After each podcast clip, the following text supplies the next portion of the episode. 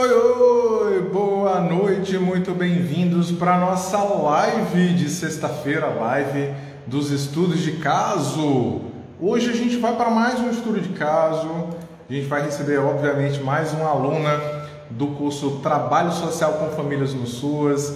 Daqui a pouquinho ela está entrando e a gente vai conversar sobre ela. Ela vai trazer alguns estudos de caso para a gente aproveitar a noite e estudar. Coisa boa, né? Sexta-feira à noite, toda sexta-feira, nesse mesmo horário, 7h30, aqui no Instagram. A gente vai estar tá sempre uh, aqui para poder conversar, para poder discutir, para poder uh, tirar dúvida, para poder responder perguntas.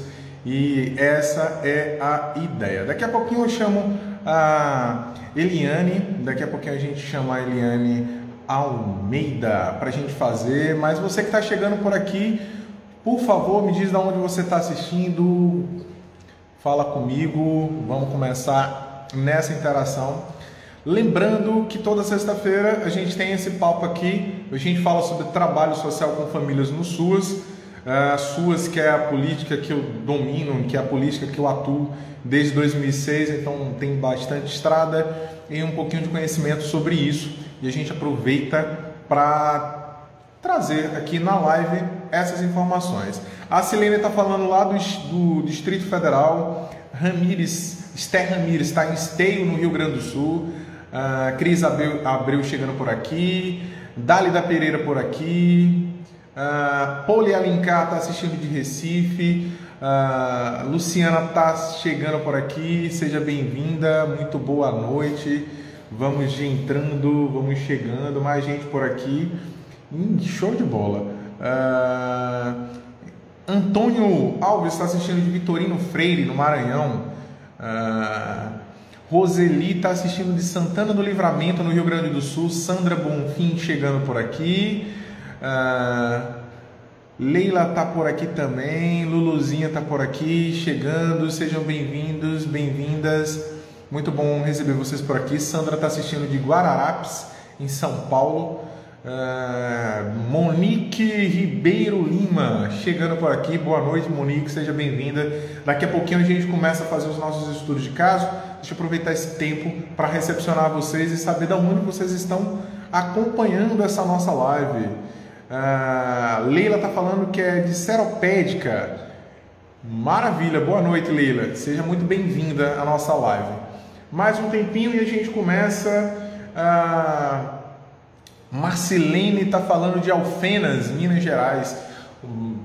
Bem diversificado, né? Seropédica fica onde, Leila? Qual, em qual estado? A gente tem São Paulo, tem Minas Gerais, tem Rio Grande do Sul, tem Maranhão. Uh, Josi Paiva entrando por aqui, Ruth Fontenelle entrando por aqui, Meire Braga entrando por aqui, Luluzinha está falando de São Luís do Maranhão, Maranhão por aqui marcando presença. Ah, coisa boa, coisa boa, coisa boa, coisa boa recepcionar vocês. Deixa eu ver se, se a Eliane já está por aqui, deixa eu ver se ela já está por aqui. Já está, Eliane já está por aqui, Eliane já está por aqui. Vamos chamar a Eliane. Deixa eu ver se ela aceita para a gente entrar. A Marilene está falando de Maracuapé, no Ceará. Ceará também marcando presença. Maravilha. Ah, oi, oi, professor. Oi, oi, tudo bom? Tudo. É, maravilha. Monique está falando aqui de Afonso Cláudio, Poliana Ribeiro chegando por aqui. Maravilha, maravilha. Coisa boa receber vocês por aqui para essa live. Uh, live que eu estou recebendo a Eliane. Hoje a gente vai conversar com a Eliane. E para começar, como sempre, Eliane, eu preciso que você me diga quem é você. Conta um pouquinho de você, da sua história para a gente. É, primeiramente, boa noite a todo mundo que está participando da live, ao senhor. Eu sou Eliane Almeida, eu moro no município de Sertânia, Pernambuco, município de Pequeno Porte 2. Eu sou estudante de serviço social, estou concluindo meu ensino superior agora, no mês de junho. Eu tive uma atuação na assistência como educador social. Eu atuo ainda como educador social. E eu conheci o curso do senhor através do Instagram da Vanessa. Né? E aí eu fui desenvolvendo esse sentimento de querer conhecer mais, me aprofundar melhor na assistência, nos serviços do, dos equipamentos. Meu estágio foi no CRAS, meus três estágios foram no CRAS. E aí surgiu essa vontade de procurar mais além daquilo né, que eu vi no estágio e também na faculdade. Né? Me surpreendi muito com os trabalhos sociais, principalmente é, na, na atuação das funcionalidades do Bolsa Família, é, do parecer social também. Enfim, é um curso completo, maravilhoso e cada vez mais eu busco entender melhor os serviços da assistência social. Coisa boa, coisa boa.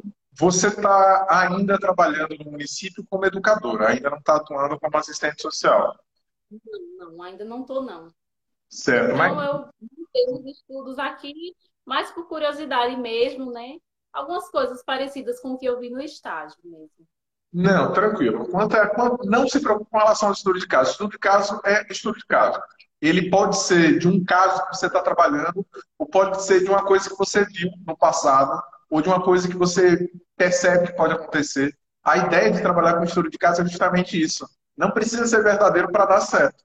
A gente precisa encontrar a vulnerabilidade, a gente precisa encontrar qual é o risco que causou essa vulnerabilidade, e a gente precisa buscar quais são as formas de intervenção que nós iremos trabalhar com essas famílias através do trabalho social com família. Está chegando muita gente por aqui, eu quero agradecer a todo mundo que está chegando por aqui.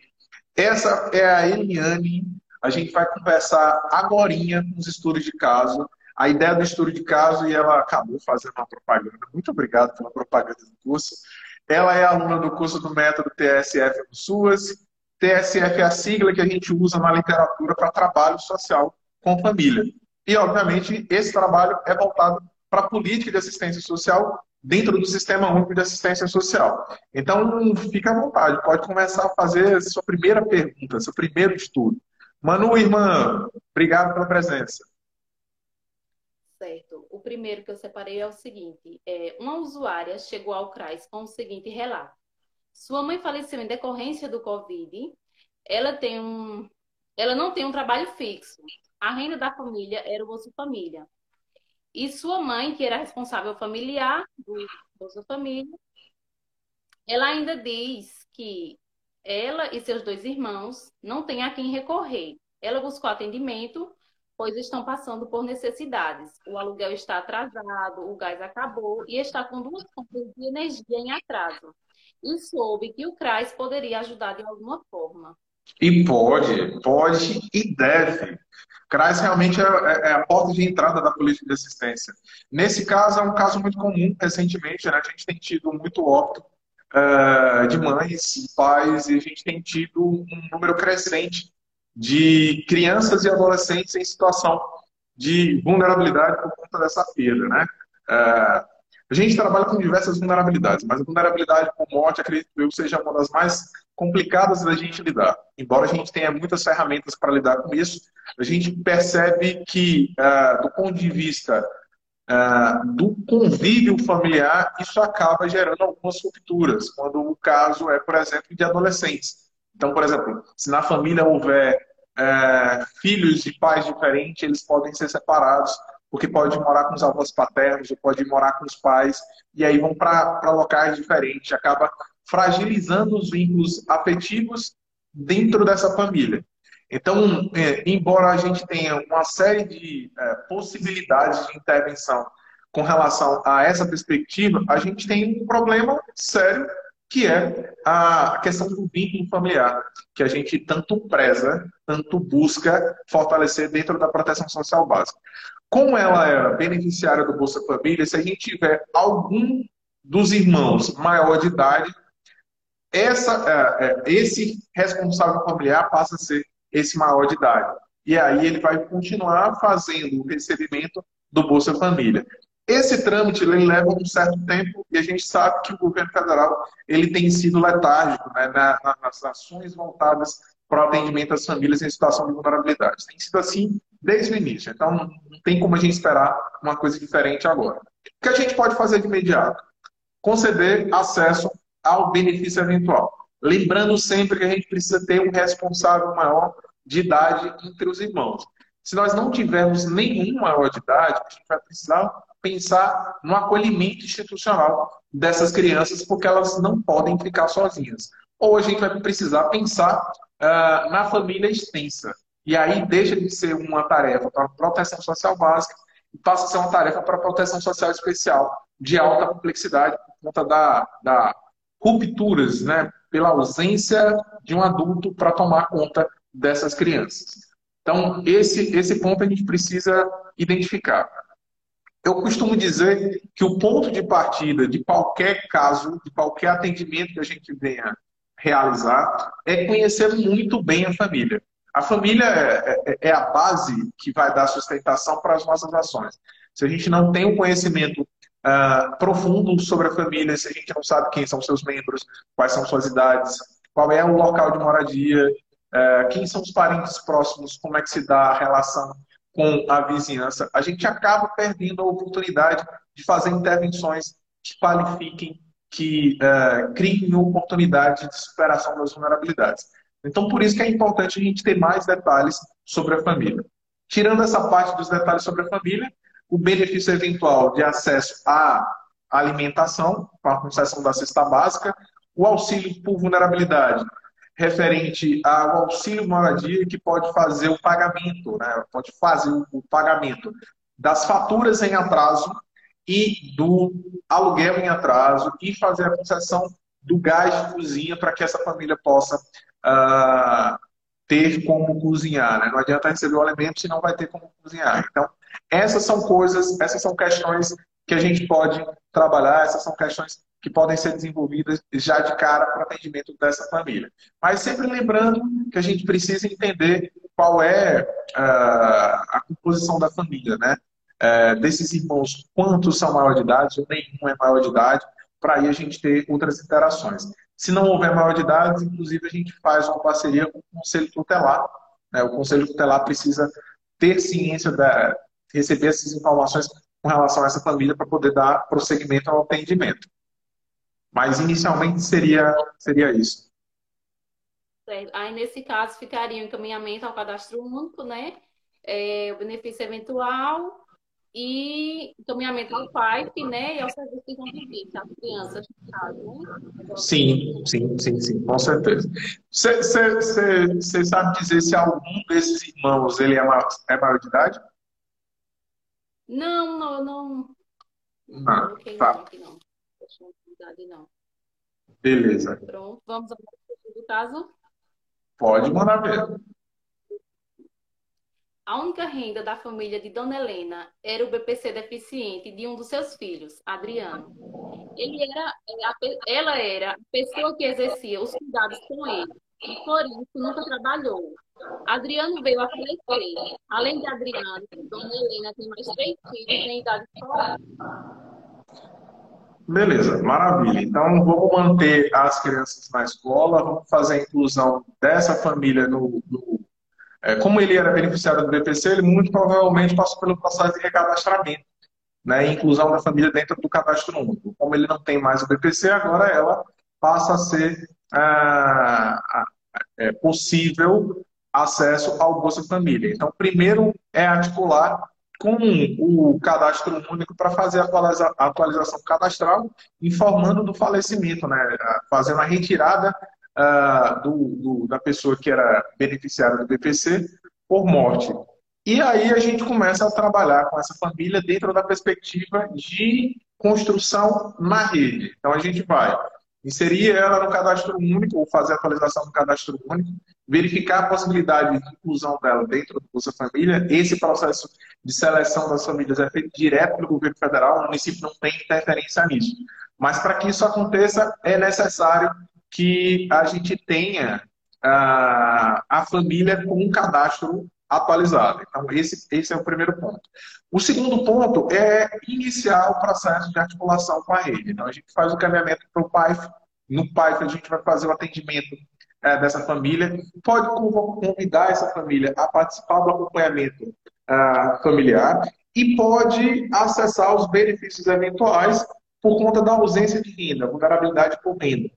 Enquanto a gente fornece os benefícios eventuais, é importante que a gente também postule atuação uh, com outras ações. Exemplo, articulação com a inclusão produtiva do município, caso tenha, com a segurança alimentar e nutricional, caso tenha, uh, articulação com cursos de qualificação profissional, com cursos de associativismo, de cooperativismo, são atividades que podem ser desenvolvidas utilizando os recursos do programa Bolsa Família e que podem surtir o efeito positivo de acesso à renda.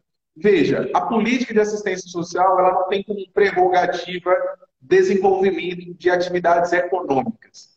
Ela não é uma, uma secretaria de economia, de desenvolvimento uh, do município, de desenvolvimento econômico do município, uh, de trabalho, emprego e renda. Então, ela não tem essa perspectiva.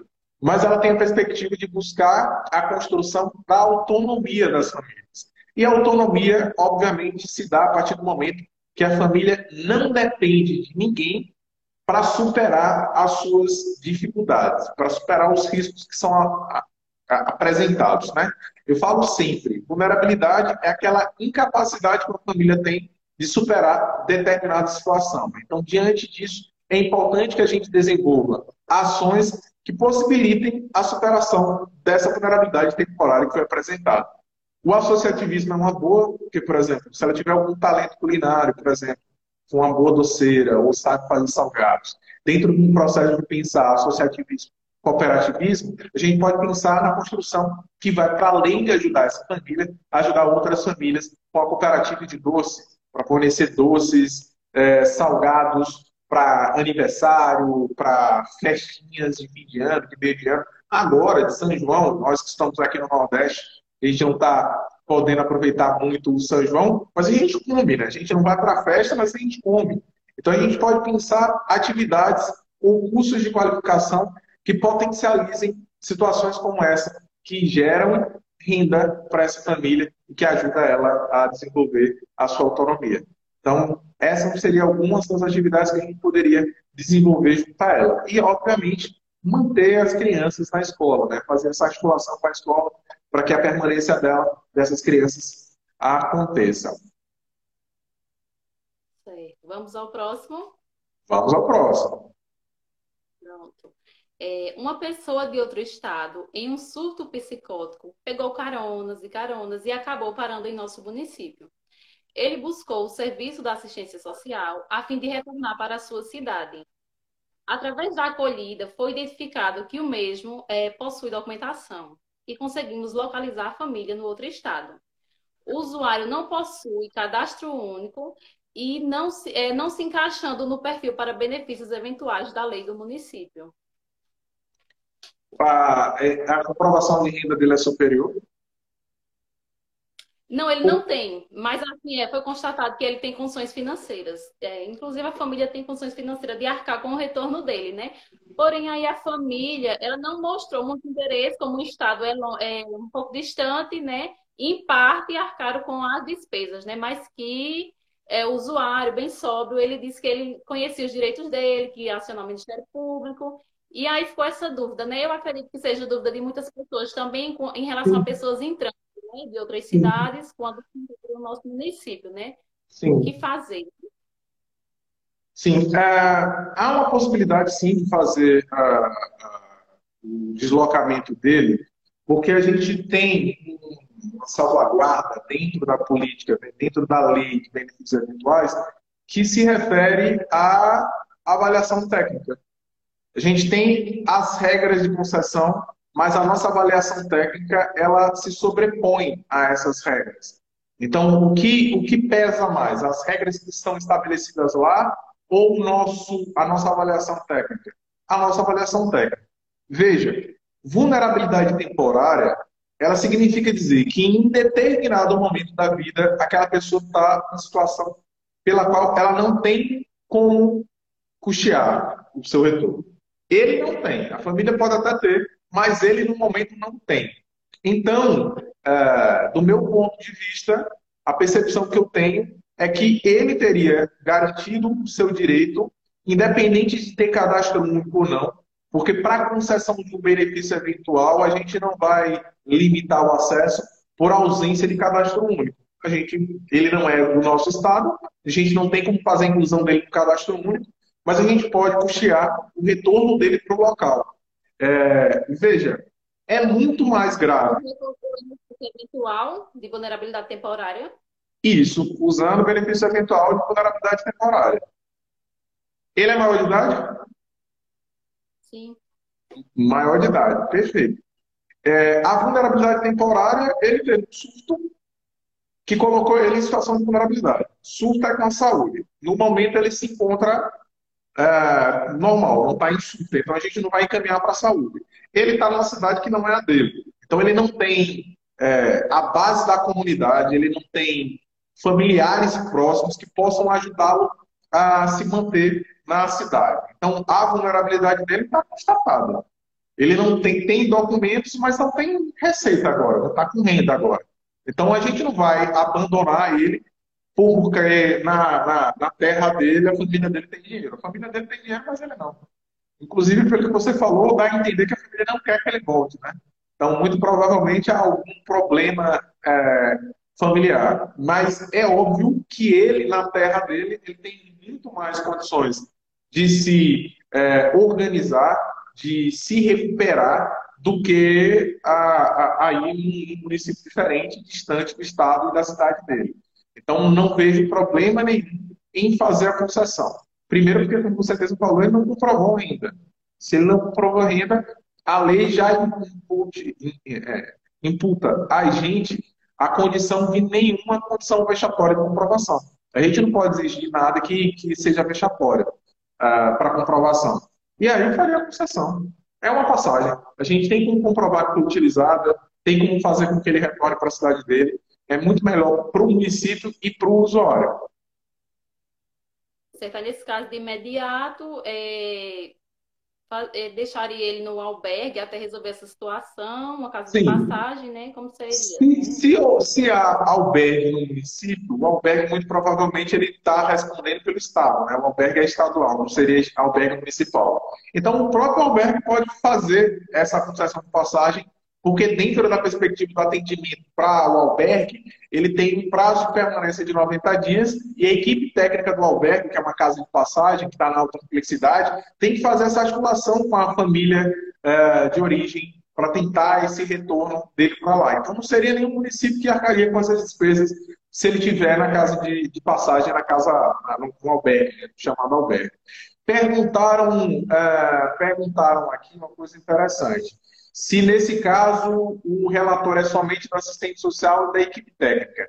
Relatório ele é sempre separado, mesmo que você faça um atendimento psicossocial, ou seja, assistente social e psicóloga, eles serão assinados de forma separada. Então você pode fazer um, um corrido o outro, né? Você pode começar com assistente social, começar com psicóloga, mas quando ela termina, ela assina o relatório dela e continua assistente social fazendo o relatório dela quando ela termina, a assistente social assina o dela. Se vai ser a, a equipe técnica que vai fazer o relatório, ou se vai ser apenas assistente social ou apenas psicóloga, vai depender do que diz a lei. Se a lei pede parecer social, parecer é uma atribuição exclusiva do serviço social, está lá estabelecido na lei que regulamenta a profissão, então só assistente social pode fazer parecer social. Se a lei solicita parecer social, então é um assistente social que vai ter que fazer esse relatório. Se a lei pede relatório técnico, então esse relatório pode ser feito pela assistente social, pela psicóloga ou pelas duas. Lembrando sempre de separar. Né? O trabalho é interdisciplinar, mas as áreas de, de conhecimento, né? a concentração de saber, são separadas. Né? A psicologia tem a sua concentração de saber e a, o serviço social tem o seu é, é, a sua concentração de saber. Então, cada um faz na sua, não mistura, não junta tudo e faz um bolo para escrever junto, porque isso é tudo menos um relatório. Uh... Eu achei interessante essa, essa colocação que o senhor fez agora, né? porque às vezes acontece os dois profissionais assinar o mesmo relatório, né? Bem interessante, cada um tem a sua colocação, né? É, com certeza. A Poliana pergunta se todos os municípios têm essas assistências. Tem, todo município tem benefício eventual. E o benefício eventual, ele, ele é, entre outras coisas, tem a concessão de passagem, que é, é para retorno para sua localidade. Então, tem um auxílio de viagem dentro do, da, da lei de benefícios eventuais. Se a lei do município tiver defasada e não constar isso, é só você fazer como parâmetro para a utilização a lei orgânica da assistência social, que é a lei maior, que é a lei federal, né? E aí é de cima para baixo. Ah, Dálida que está colocando, já fiz assim, assinando em um só. É, é, é, é. não dá para fazer todo mundo junto e, e, um só assinar, não. E os dois assinarem embaixo. Separa. Tá? Pode ser até um documento de forma continuada, né? Vocês podem fazer um, um, um relato é, comum para as duas, do entendimento da reunião, do fato, né, que é um relato mesmo do que aconteceu, depois entra a parte em que a psicologia vai fazer, uh, vai fazer o seu, o seu local de fala, né? A gente tem ouvido muito falar isso, vai usar o seu local de fala, o seu conhecimento para estabelecer o que é que vai colocar nessa parte do relatório. Depois entra o relatório do assistente social, da assistente social e finaliza. Beleza? Que é mais ou menos o que a Franciela está falando. Né? Faz de início junto, mas separa na hora que vai para as particularidades. Bora lá para o seu próximo caso. A Poliana me perguntou se no meu município tem albergue. Né? A gente tem um albergue, mas ele é, funciona como uma ILP, numa casa pra, uma casa lá para idosos, né? E não funciona como casa de passagem. Show. Mariana. Pronto. Aí eu vou para o próximo caso, viu? Manda. E é interessante porque no caso. É interessante porque no caso do seu município não haveria necessidade por ser pequeno porte 2. Ah, não. Pequeno é... porte 2 é seria alta complexidade. Mas assim, a gente tem equipamentos de alta complexidade também é, para criança. Por conta da demanda, né?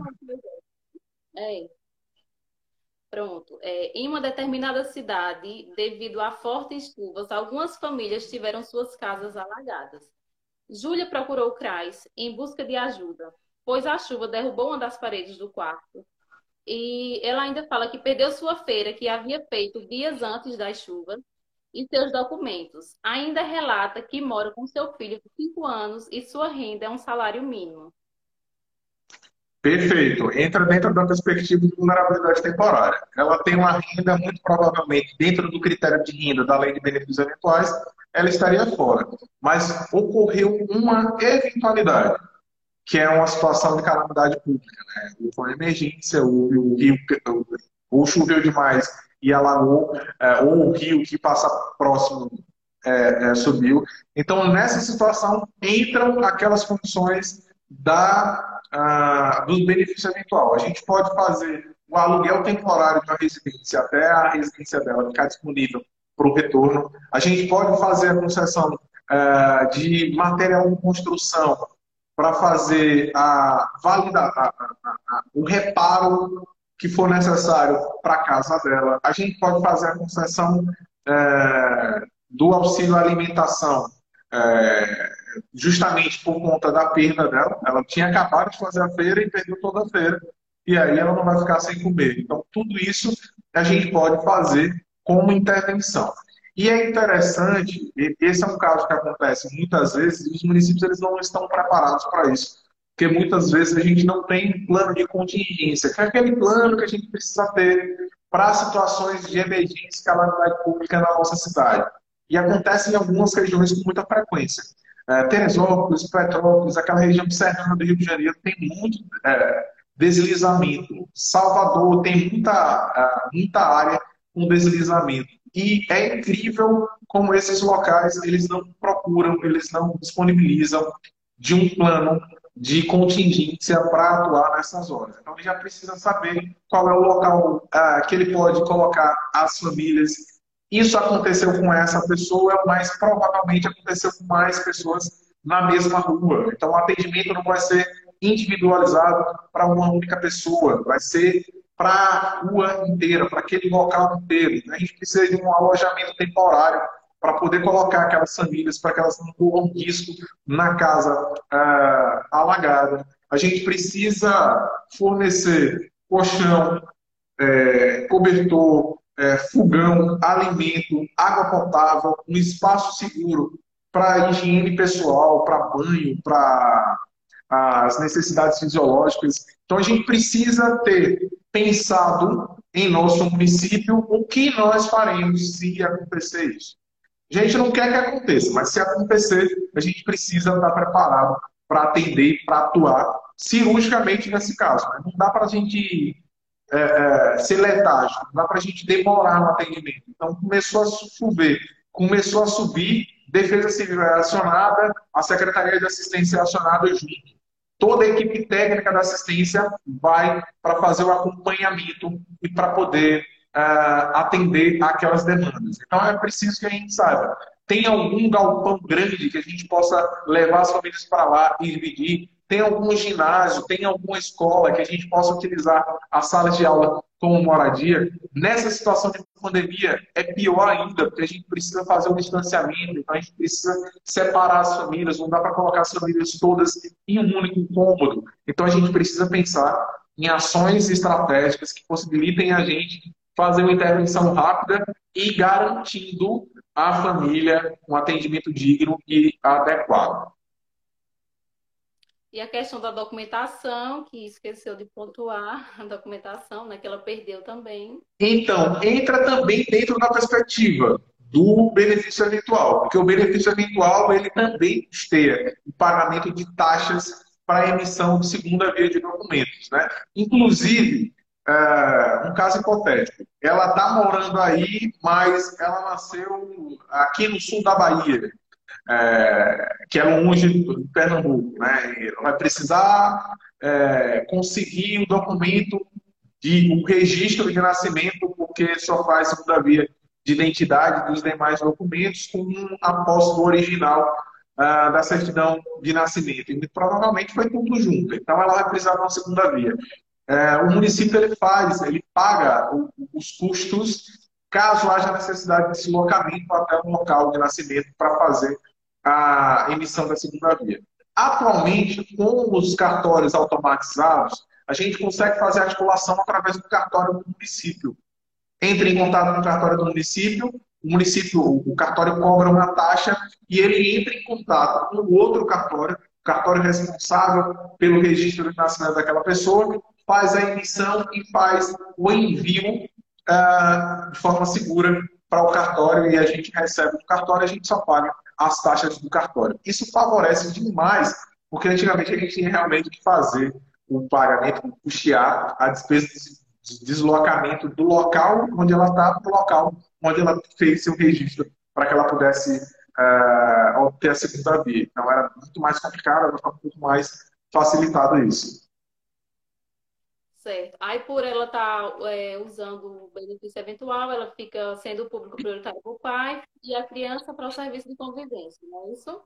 Perfeito, Pronto. perfeito. Vamos Mas a criança próximo. poderia, inclusive, já estar. Tá... aqui no relógio. Hã? Vamos pro próximo, que eu ainda estou com dois casos, né, para a gente. Bora lá. Dá tempo. Dá, dá sim uma mãe em situação de vulnerabilidade por negligência acabou perdendo a guarda de seus três filhos, com idades de 7 e 5 anos, e um bebê de 8 meses. Estes são acolhidos e, depois que saem do acolhimento, são colocados em família substituta, com a guarda provisória. A mãe reconhece o que fez de errado e busca a justiça para reaver a guarda das crianças. Nesse caso, qual equipamento vai acompanhar a família nesse processo de reconstrução de vínculos? Nesse caso, a gente tem que esperar a decisão da justiça. Porque se não houver determinação da justiça, ela permanece com a família substituta que já vem sendo trabalhada pela equipe do acolhimento institucional. No acolhimento institucional, a gente buscou inicialmente a reinserção na família. É a primeira etapa. A gente só parte para a inclusão de uma família substituta ou para o processo de adoção. Eles só, as crianças só entram no cadastro brasileiro de adoção depois de esgotadas essas etapas iniciais. Então, na etapa inicial, a gente tem como primeira etapa a busca pela família uh, de origem e família extensa.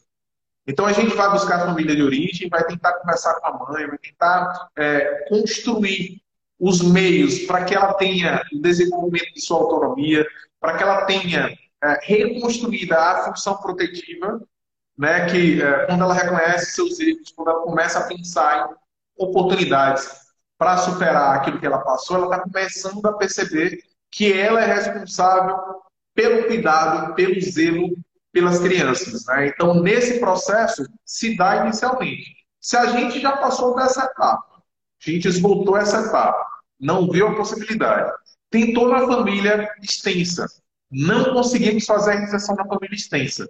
Já foi todo esse processo de buscar a família de origem, família extensa.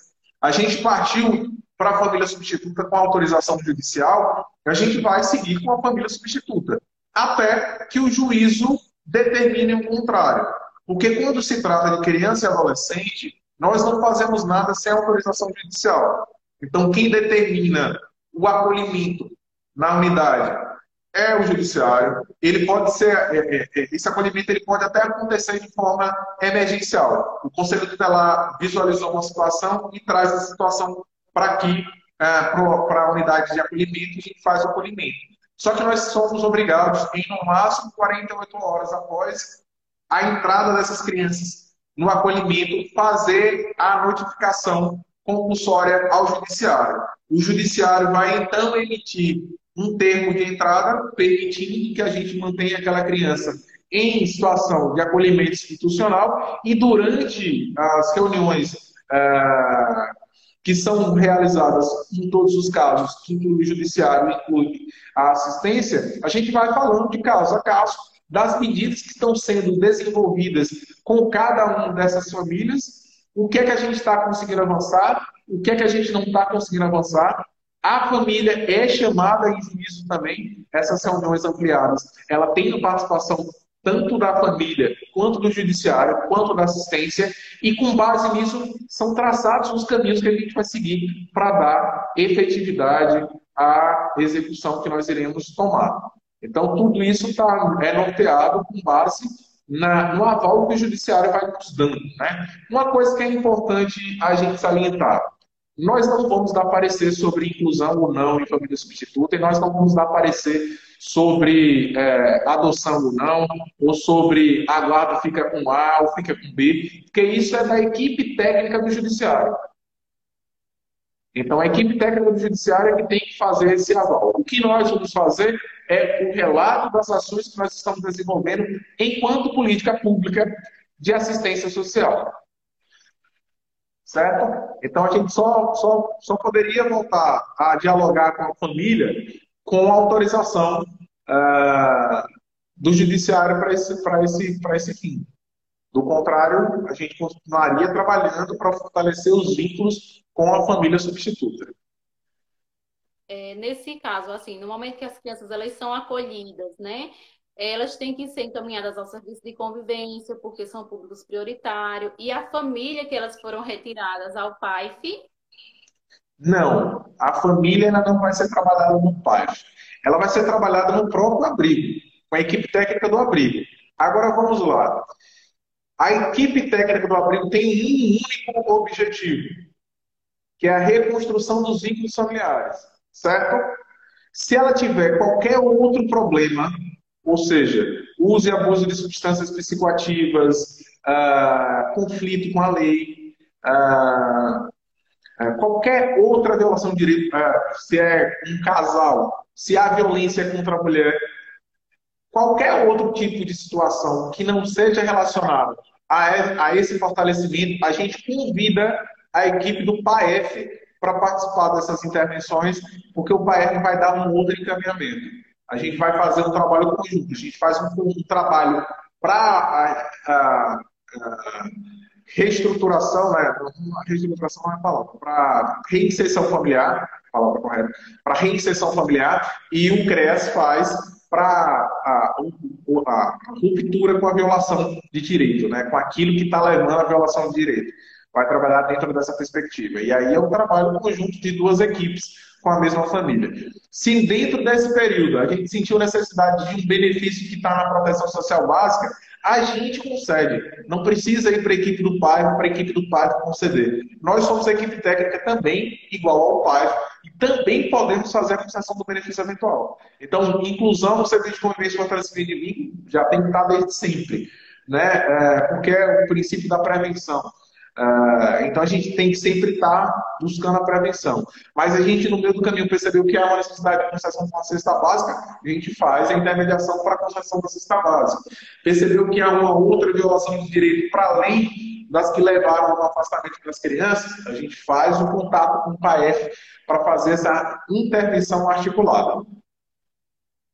Aí, nesse caso de acolhimento institucional e da proteção social básica, só seria o serviço de convivência, não é isso? Seria o serviço de convivência e o benefício eventual, caso fosse necessário. Porque o benefício ele fica vinculado à proteção social básica. O benefício, é, é, é, o benefício eventual, o benefício de prestação continuada e o programa de transferência de renda do BPC, eles ficam dentro dessa perspectiva é, vinculada à proteção social básica. Pronto. Aí, caso as crianças retornem para a mãe, permanece no serviço de convivência e aí volta a ser atendida no PAIF, é isso? Volta a ser atendida no PAIF. Quando a gente faz a... Não. A partir do momento que a gente fez a reinserção familiar, significa dizer que as violações de direito que aconteciam, elas foram interrompidas. Então, elas voltam para a proteção social básica e a gente recomenda que a proteção social básica faça o acompanhamento familiar dessa família. Então, a proteção social básica vai convidar a família a participar dos seus serviços. A proteção social básica não tem só o serviço de convivência, tem o PAIF e dentro do PAIF tem um grupo uh, do PAIF, né, que é, é, ele busca atender as famílias de determinada característica, para tratar de forma breve, quatro, dois, três encontros, de alguns aspectos. Um dos aspectos que podem ser tra uh, tratados nesse momento, por exemplo, o uso e abuso de substâncias psicoativas, né? Como isso atrapalha no relacionamento intrafamiliar, né? Como isso atrapalha para a vida uh, da família e tudo mais. Uh, então, sim, essa é uma possibilidade. Só respondendo a Poliana, a, vai ficar gravado sim, tanto aqui no Instagram, como vai para o podcast lá no Spotify também. Pode ficar tranquilo. Uh, manda ver. Pronto, agora ficou bem claro. Tá, tá, tá. E o o Clésio recebeu uma denúncia de uma idosa que reside na zona rural com seu neto de 15 anos. A mesma não tem capacidade física para cuidar de si da criança. Minha filha, que é mãe da criança, falou que não tem como cuidar da mãe, mas que poderia ficar com a criança. Não, repete porque eu não, não entendi. É uma, uma idosa que mora no, no, no interior? Na zona rural, é, com um neto de 12 anos. Né? E a mãe dessa criança falou que poderia ficar com a criança, mas não com a mãe, com a idosa. Né? Tá, então se essa mãe podia ficar com a criança, por que é que, que, que ela não estava com a criança, Jesus? Tem algumas coisas que são meio complicadas para a gente entender, mas tudo bem. Cada família passa por um processo e a gente precisa entender esses processos. É a idosa ela já está sem condição de cuidar de si e de cuidar com da, da, da criança. O pessoal está reclamando que o áudio está tá ruim. É, aqui para mim está tranquilo. Eu estou vendo você tranquilamente, estou te ouvindo bem. Não sei o que, é que pode.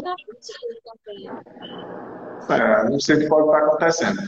De qualquer forma, a live fica gravada e ela não passa por essas, uh, essas dificuldades de internet. Então, uh, na gravação vai ficar bem mais tranquilo. Se vocês não conseguirem entender agora, vocês revisam na gravação. Então, dentro dessa perspectiva, a gente vai buscar conversar com a idosa para ver se ela tem interesse no acolhimento institucional. É, o, o, ideal é a gente partir do princípio de conversar primeiro com a filha, para buscar junto à filha a perspectiva de receber os dois. É, tanto com relação a tanto com relação a criança, que é filha dela, uma criança não, uma adolescente de 12 anos, quanto com relação à mãe dela, né? Então a, a ideia é que a gente busque esse esse atendimento é, junto à, à, à filha dela para que ela possa cuidar dos dois. A gente não conseguindo isso, obviamente, a gente vai fazer com que a criança fique com a mãe e a gente vai buscar o atendimento numa unidade de acolhimento, né? uma instituição de longa permanência, que inclusive você falou que tem no seu município. E aí é partir para o diálogo com a idosa e tentar o convencimento. Não é uma coisa fácil. A gente não tem facilidade de convencer o idoso a ir para uma instituição. Primeiro porque eles são adultos, né? Eles estão em uma condição mais difícil, mas eles, boa parte do tempo da vida deles, eles foram donos do seu próprio nariz, definiram o que era que queria para sua vida, seguiram os seus caminhos, determinaram como seria a sua vida. Quando chega nesse estágio, é muito difícil aceitar que se encontra em uma situação mais fragilizada e que precisa de atenções que ele sozinho ou ela sozinha não consegue dar. Na última live a gente ouviu um caso semelhante de um idoso também que, que uh, não queria ir morar com, com, com, os filhos, nem nada. Ele até queria, mas não queria, ele não queria. E aí é realmente buscar esse, é, essa tentativa de fazer o atendimento. Se o teu município tivesse serviço de proteção social especial para pessoas com deficiências, idosos e suas famílias, seria o caso de encaminhar para esse serviço. Esse serviço ele atua como centro-dia e ele faz algumas atividades com idosos e pessoas com deficiências buscando a, a, a reabilitação da sua mobilidade, buscando desenvolver um pouco, desenvolver um pouco da autonomia. Então, nesse caso, a gente buscaria esse tipo de situação. É importante fazer a inserção desse idoso no serviço de convivência e fortalecimento de vínculo. Nós sabemos que no momento ele não está acontecendo por conta de questões óbvias da pandemia, mas a gente pode fazer essa articulação para pós-pandemia, ele passar a ser acompanhado, passar a ser atendido pelo serviço de convivência e fortalecimento de vínculo. E é buscar realmente o entendimento junto da família para que a gente possa oportunizar uma melhor vida para a idosa e para o adolescente. Então seriam essas as situações.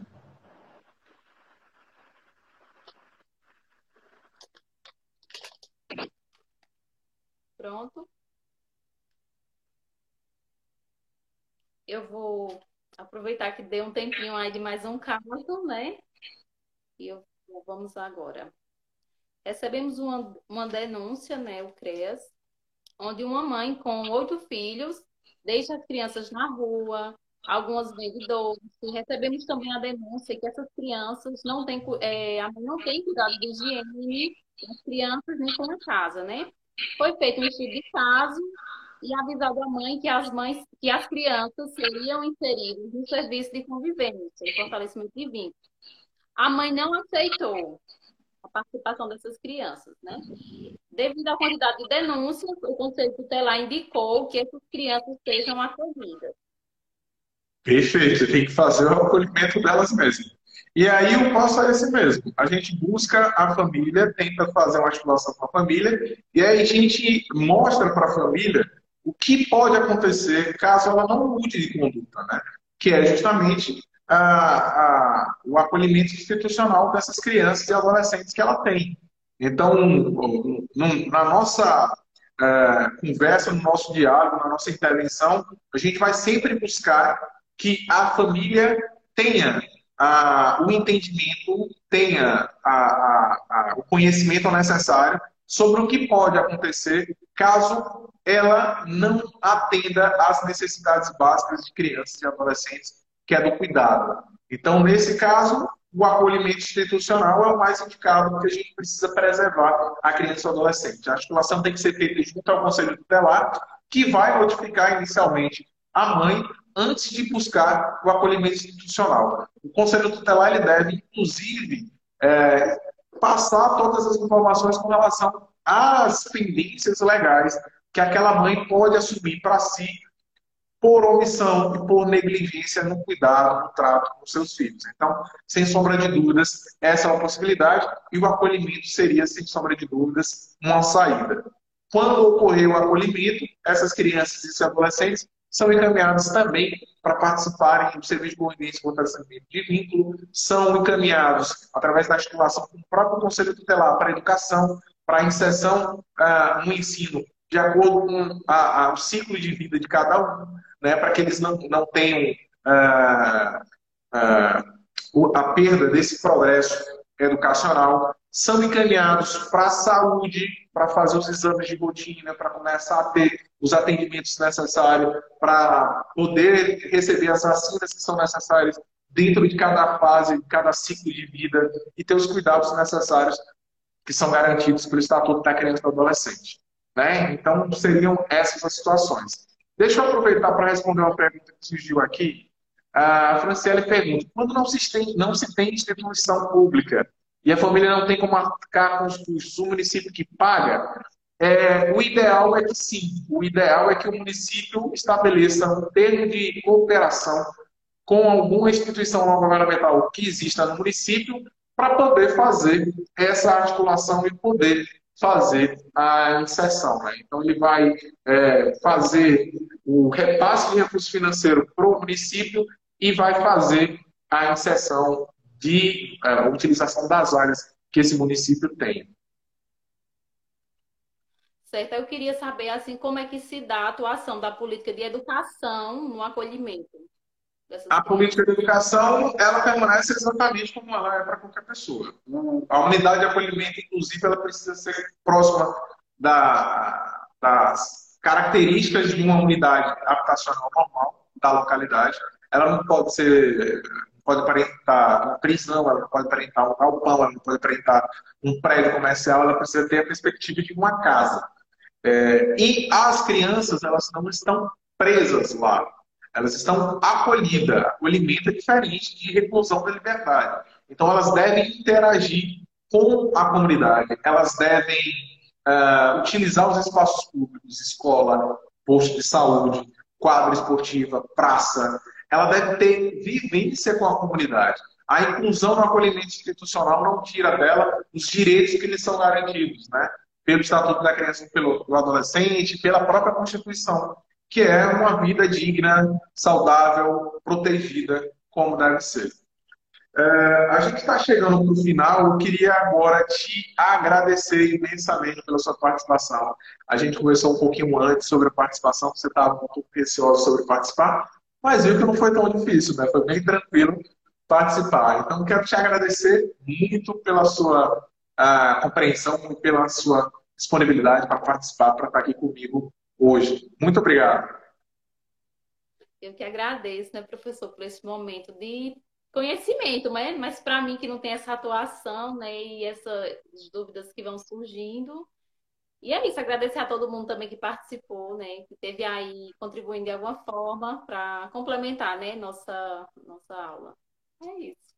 Valeu, muito obrigado. Eu vou, vou te desconectar aqui agora e aí eu vou falar com o pessoal que está aqui. Deixa eu ver como é que faz isso. Eu não sei, eu não sei, sei botar, mas não sei tirar as pessoas aqui. Vê se você consegue sair. Clica aí no X em cima para você sair.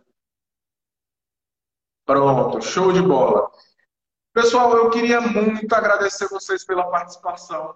Foi maravilhoso contar com a participação de vocês. A gente teve alguns problemas uh, de áudio e aí uh, fiquem tranquilos, porque na gravação esses problemas eles não aparecem. Porque, porque para mim foi tudo tranquilo, para ela também foi tranquilo, então o áudio dela e o meu vão ficar uh, sem problemas. Então vocês têm duas oportunidades de ver, ou vocês vêm aqui mesmo no Instagram, vai ficar salvo lá no IGTV, ou vocês me acompanham lá no Spotify e começam a acompanhar essas lives no Spotify. Eu vou ficando por aqui e espero vocês na próxima sexta-feira. Valeu e tchau, tchau. Ah, antes de, antes de só lembrando, se você gostou, quer participar de um momento como esse, é muito simples, basta ser aluno do curso do método TSF do SUAS. Tem link para o meu site aqui na bio, é só clicar lá, ir para o site e conhecer os meus cursos. Valeu e agora sim, até a próxima sexta-feira. Tchau, tchau.